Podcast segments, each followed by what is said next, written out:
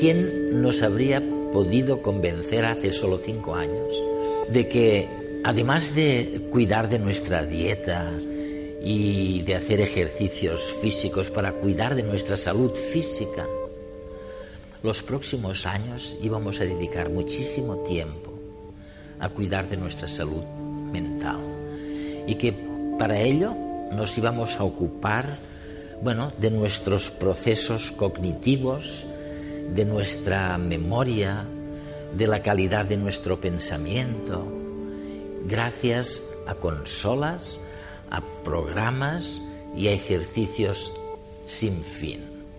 Es fabuloso pensar que realmente lo que está ocurriendo ahora es un cambio sin precedentes, desde una situación en la que cuando queríamos incidir sobre el cerebro lo hacíamos con fármacos, a una situación en la que vamos a cambiar el cerebro de otra manera, sin fármacos, y lo vamos a hacer con ejercicios, convenciéndole al cerebro de que tiene que cambiar y adaptarse a las nuevas situaciones.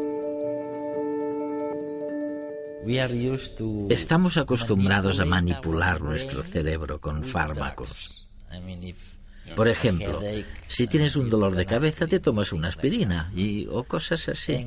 Y ahora científicos como tú venís y nos decís, cuidado, Estamos en una nueva era en la que enseñaremos a vuestros cerebros a corregirse solitos, a que se corrijan ellos mismos. Oye, qué bien, pero qué bien lo has descrito. Creo que la diferencia entre los fármacos y lo que comentas es que los fármacos no son nada específicos. Tienen efectos parecidos sobre grandes áreas del cerebro. Tú nos dices, escucha, aunque eres mayor que antes, te tienes que acostumbrar a los cambios, al cambio de lenguaje, dices tú, a los cambios del lugar de residencia, a los cambios en tu manera de pensar, a los cambios de amigos. Quiero decir, porque se supone que es bueno para tu cerebro, ¿es verdad? Totalmente. El problema es que se produce una contradicción entre lo que es bueno para la persona y lo que a uno le apetece hacer, porque a la gente, sobre todo a la gente mayor, les gusta hacer las cosas como lo han hecho siempre.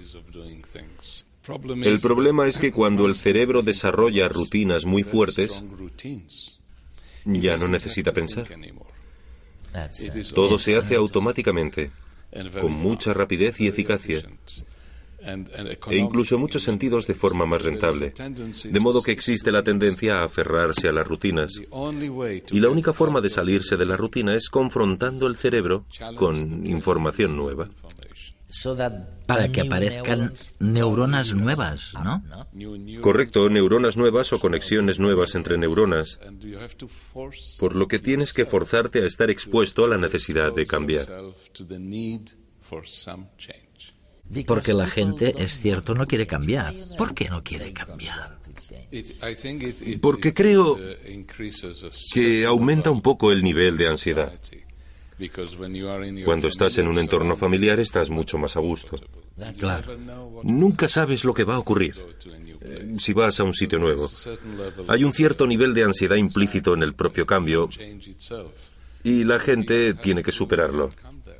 Y tú eres el mayor especialista en lo que podríamos llamar entrenamiento cerebral, es decir, cómo preparar al cerebro ante esta nueva situación de ansiedad.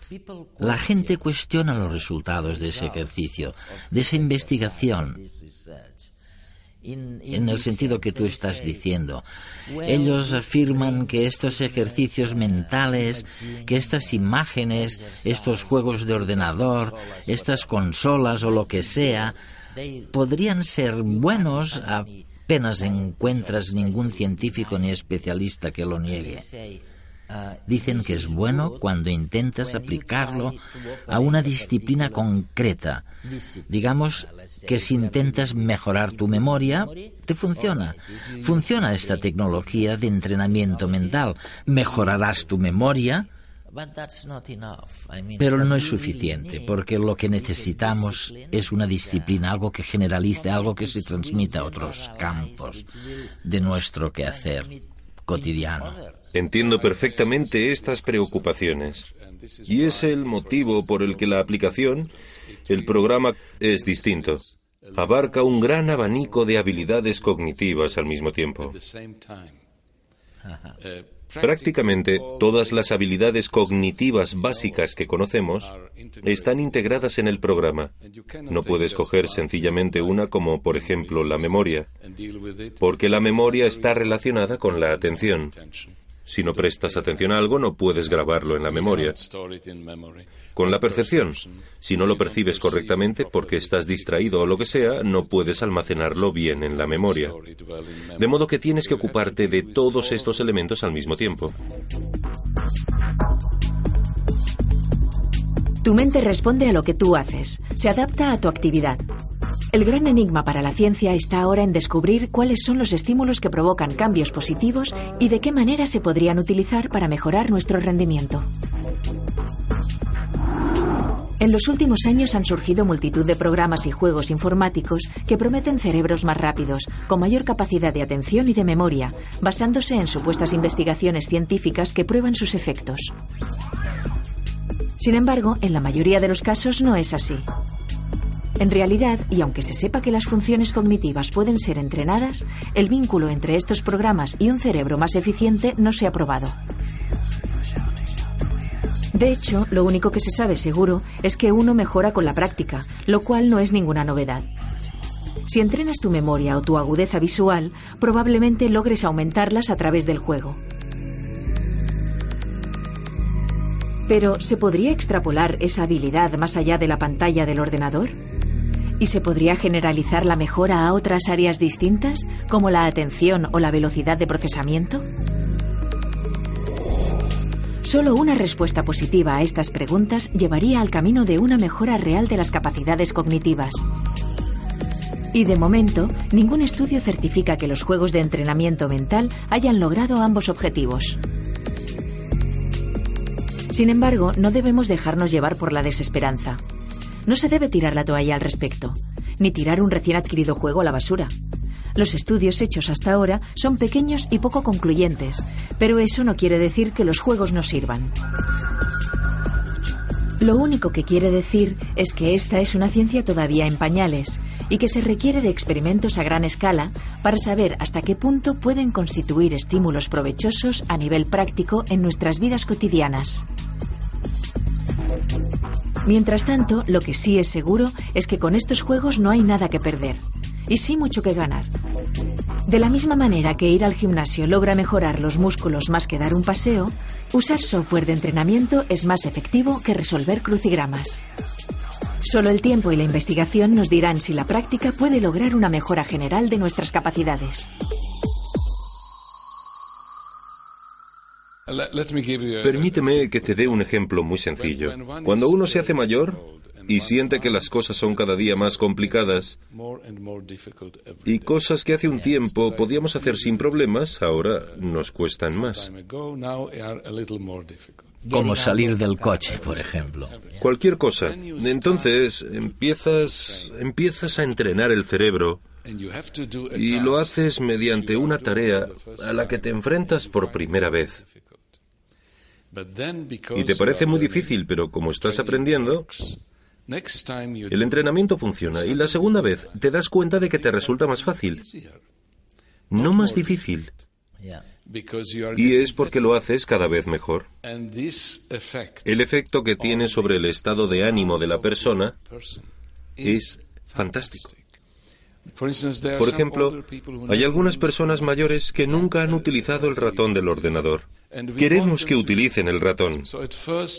Al principio es muy duro, porque no es intuitivo, pero después de 40 o 45 minutos, personas que nunca habían usado el ratón antes empiezan a utilizarlo. Es como superar un obstáculo que mentalmente les parecía insuperable. Pensaban que nunca podrían utilizar un ordenador, que era algo para sus hijos y sus nietos, pero no para ellos. En sí misma es una transformación de su estado de ánimo que no solo afecta los resultados que obtienen en el programa, sino también la percepción que tienen de sí mismos. Porque las imágenes y los juegos son tan útiles para conservar la memoria. Bueno, me gustaría distinguir entre los juegos que se utilizan para, para los ejercicios y un programa, un programa científico que utiliza algunos ejercicios que incluyen algunos elementos lúdicos y divertidos. Estos elementos lúdicos y divertidos son importantes en términos de motivación para la persona porque, en parte, también debería ser divertido hacer estos ejercicios. El segundo requisito, que también es muy importante, es que el ejercicio realmente se adapte al nivel de cada uno. Ni más ni demasiado poco. Eh, sí, ni, ni mucho ni poco, eso es, porque si no, te puedes aburrir rápidamente. O por el contrario, sentirte frustrado si es demasiado difícil. Así que el programa de Cognifit intenta primero averiguar quién eres, es decir, antes de empezar a resolver el ejercicio se te hace un diagnóstico a fondo y a partir de esta evaluación cognitiva se elige el ejercicio.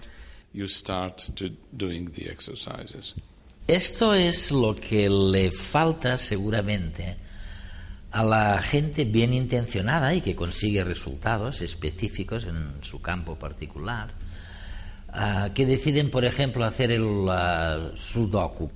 Deciden hacer un ejercicio todos los días, lo cual es buenísimo para producir nuevas neuronas, pero claro, no ha habido este análisis precedente de saber cuáles son tus capacidades específicas.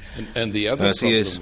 Y el otro problema que tienen juegos como el Sudoku o incluso el Bridge o el ajedrez, que es más complejo, es que el cerebro es capaz de enfrentarse a ellos a partir de modelos de repetición. Son muy útiles al principio, pero después de un tiempo resultan menos útiles. Los científicos hablan de la mejora de nuestras habilidades cognitivas, pero ¿de qué hablan en realidad? ¿Cuáles son? ¿Las conocemos? ¿Para qué nos sirven? Veamos dos sencillos ejemplos de la vida cotidiana. Situaciones tan habituales como quedar con un amigo para tomar unas cañas o hacer la comida requieren de un montón de instrumentos mentales.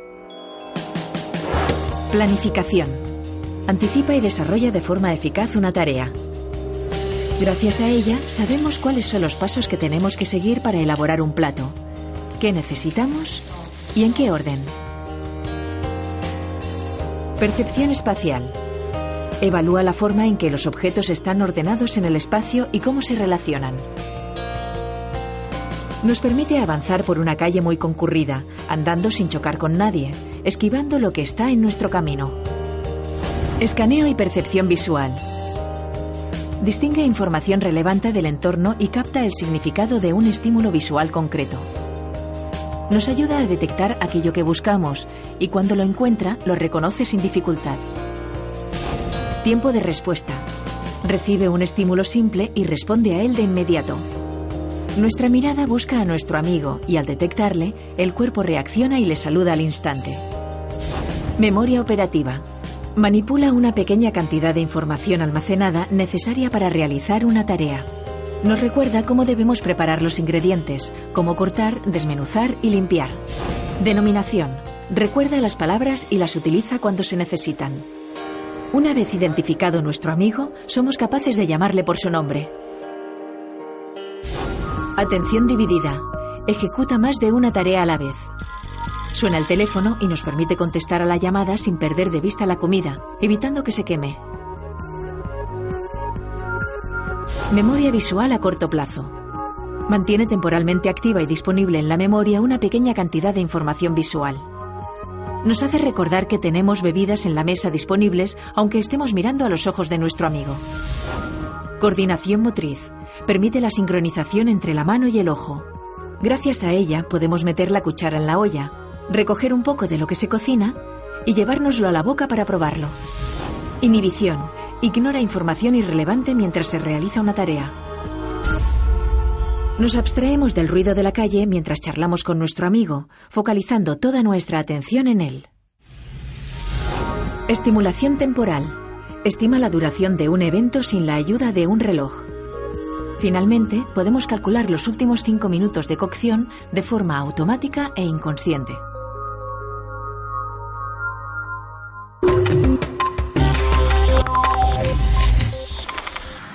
Hay algo en tus programas cognitivos que me parece sorprendente. Comentas que una de las cosas que se necesita es una especie de búsqueda social. Los juegos o ejercicios deberían tener algún tipo de búsqueda social. Lo maravilloso de la interacción social es que nunca se puede predecir totalmente. Así que existe algo novedoso, incluso en el simple hecho de que las personas mayores conozcan a otras personas mayores e interactúen con ellas tanto como puedan. Es muy importante, porque estar solo con sus propios pensamientos, dándole vueltas a las cosas una y otra vez, a menudo conduce a la depresión más que a algo positivo. ¿Cuál crees que va a ser el futuro? Quiero decir, en los próximos 20 años, ¿cuál va a ser la industria del entrenamiento mental? Es obvio que no tengo ni idea de lo que va a ser, pero tengo la impresión de que estamos viviendo algo bastante revolucionario. En primer lugar, van a cambiar algunos conceptos básicos que durante años han dominado nuestra manera de ver a las personas. Por ejemplo, el concepto de coeficiente intelectual, que fue considerado por parte de psicólogos como yo y otros una capacidad inmutable. Ahora hemos visto que es algo totalmente falso y en muchos sentidos va a ser irrelevante porque la gente ante todo puede intervenir y puede cambiar. Su coeficiente intelectual. Cambiar muchas de sus capacidades. También van a ser importantísimas las consecuencias en materia de educación, ya que la educación se centra sobre todo en el conocimiento descriptivo, en la información pero no en las herramientas que permiten gestionar el conocimiento, guardarlo eficazmente y recuperarlo con rapidez y eficacia. Se habla de la personalización de la educación. Creo que es algo que los ordenadores y la tecnología emergente están haciendo más posible que nunca, porque puedes medirlo todo. Puedes medir la rapidez con la que una persona encuentra una respuesta, el punto en que ha tenido problemas, etc. Todo esto se puede analizar y en un aula con ordenadores incluso puedes tener distintos niveles y programas que consideren cómo es cada niño o cada estudiante. Confío en que estamos yendo en esa dirección. Hacerse mayor es algo inevitable y comienza a ocurrir antes de lo que pensamos. A partir de la veintena, las neuronas empiezan a apagarse y morir. Sin embargo, no a todos nos ocurre por igual. Algunas mentes se mantienen en forma durante mucho más tiempo. ¿Por qué pasa esto? ¿Qué es lo que diferencia a unos de otros? Los científicos tienen algunas pistas al respecto que nos pueden servir para que intentemos posicionarnos en el grupo de los que parecen eternamente jóvenes. En este sentido, se sabe que el esfuerzo intelectual es muy importante.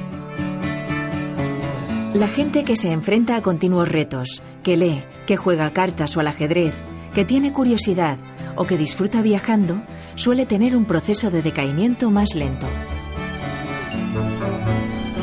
Pero lo que les mantiene activos y jóvenes no es el conocimiento acumulado, sino el que producen día a día, el ir siempre más allá de lo que ya tienen, manteniendo una mente inquieta y no dejando de aprender cosas nuevas. Y la mejor manera de lograrlo es a través del cambio continuo. Nuestras neuronas reciben más oxígeno y crean nuevos circuitos cuando nos enfrentamos a situaciones nuevas. No existe un mejor estimulante mental que un cambio de trabajo o unas vacaciones, el aprendizaje de un nuevo idioma o el trato social con personas distintas que nos aporten una visión de la realidad diferente a la nuestra a cada momento. El factor clave es la sorpresa, la confrontación con lo desconocido. De la misma manera que unas escaleras nos pueden producir agujetas pero le hacen un favor a nuestro corazón, los cambios, sean de la índole que sean, benefician a nuestro cerebro. La mejor recompensa siempre está en aquello que más esfuerzo nos cuesta. También se habla de las posibilidades de utilizar estas nuevas técnicas de entrenamiento cerebral para curar, para curar la depresión, la dislexia, la esquizofrenia, incluso el Alzheimer. ¿Existe alguna posibilidad real de progresar por este campo? Creo que hay grandes esperanzas, pero todavía estamos muy lejos de tener buenos estudios de investigación que confirmen todo esto. Y vamos a necesitar unos cuantos años más para tener muchos estudios, pero lo que hemos descubierto hasta ahora es alentador. En la Universidad de Haifa, en Israel, un grupo de científicos que se encargan de la dislexia utilizaron nuestro programa de entrenamiento cerebral con estudiantes aquejados de dislexia. En total, los entrenaron durante dos meses y medio y al final del entrenamiento no solo mejoraron sus habilidades cognitivas, porque ya sabemos que éstas se pueden entrenar, sino que podían leer mucho mejor. Ah, sí. Y los efectos duraron incluso seis meses después de que finalizara el experimento, así que fue un cambio. No sé durante cuánto tiempo se mantuvo, pero sí, fue bastante notable. ¿Conocemos las causas de la dislexia? Ah, quiero decir... Eh, bueno, mira, existen muchas teorías al respecto. La mayoría afirman que una parte tiene que ver con los límites de la memoria operativa que impide el establecimiento de patrones adecuados de reconocimiento de palabras, por lo que la capacidad lectora no es automática. En dicho estudio también se ha señalado, y de hecho está publicado, que se produce un cambio en algunas de las indicaciones cerebrales que muestran los electroencefalogramas. Cuando utilizas los electroencefalogramas con electrodos, hay algo que se llama la onda del EEG, que aparece cuando una persona comete un error. Ah, sí. ¿eh? Y parece que el cerebro es consciente de que no es correcto. De que algo va mal. Sí, de que algo está mal, eso es. En los estudiantes disléxicos no apareció esa onda antes del entrenamiento. Mientras que en los estudiantes sin dificultades aparecieron ondas muy pronunciadas. No cometen muchos errores, pero cuando se equivocan aparece una onda muy clara. Pero después del entrenamiento no solo leían mejor, sino que cuando se equivocaban eran conscientes. En cierto modo, también habían cambiado la manera de procesar del cerebro. Es prometedor. Cuando miro a mi alrededor, veo que si seguimos el proceso necesario de universalización de las prestaciones como la sanidad, la educación, el ocio, la seguridad individual. Cuando universalizamos todo esto, resulta que el sistema tiende a venirse abajo. Si no haces nada, colapsa. Y una de las pocas cosas que puedes hacer para evitarlo precisamente es lo que sugieres, incrementar radicalmente las políticas preventivas.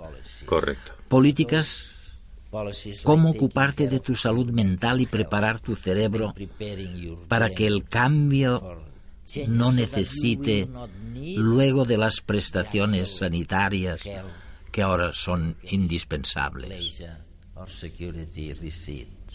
Sí, la prevención es el reto principal.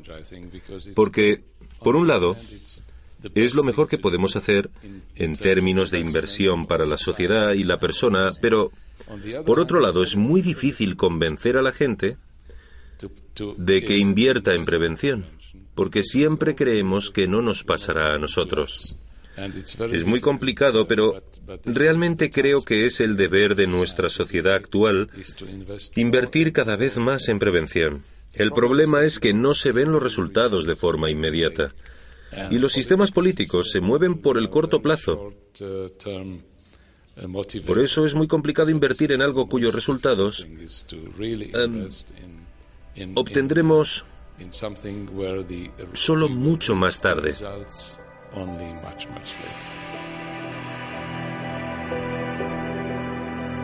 Estamos asistiendo a un cambio trascendental. Estamos pasando de una situación en la que nos habían convencido de la necesidad de ocuparnos de nuestra salud física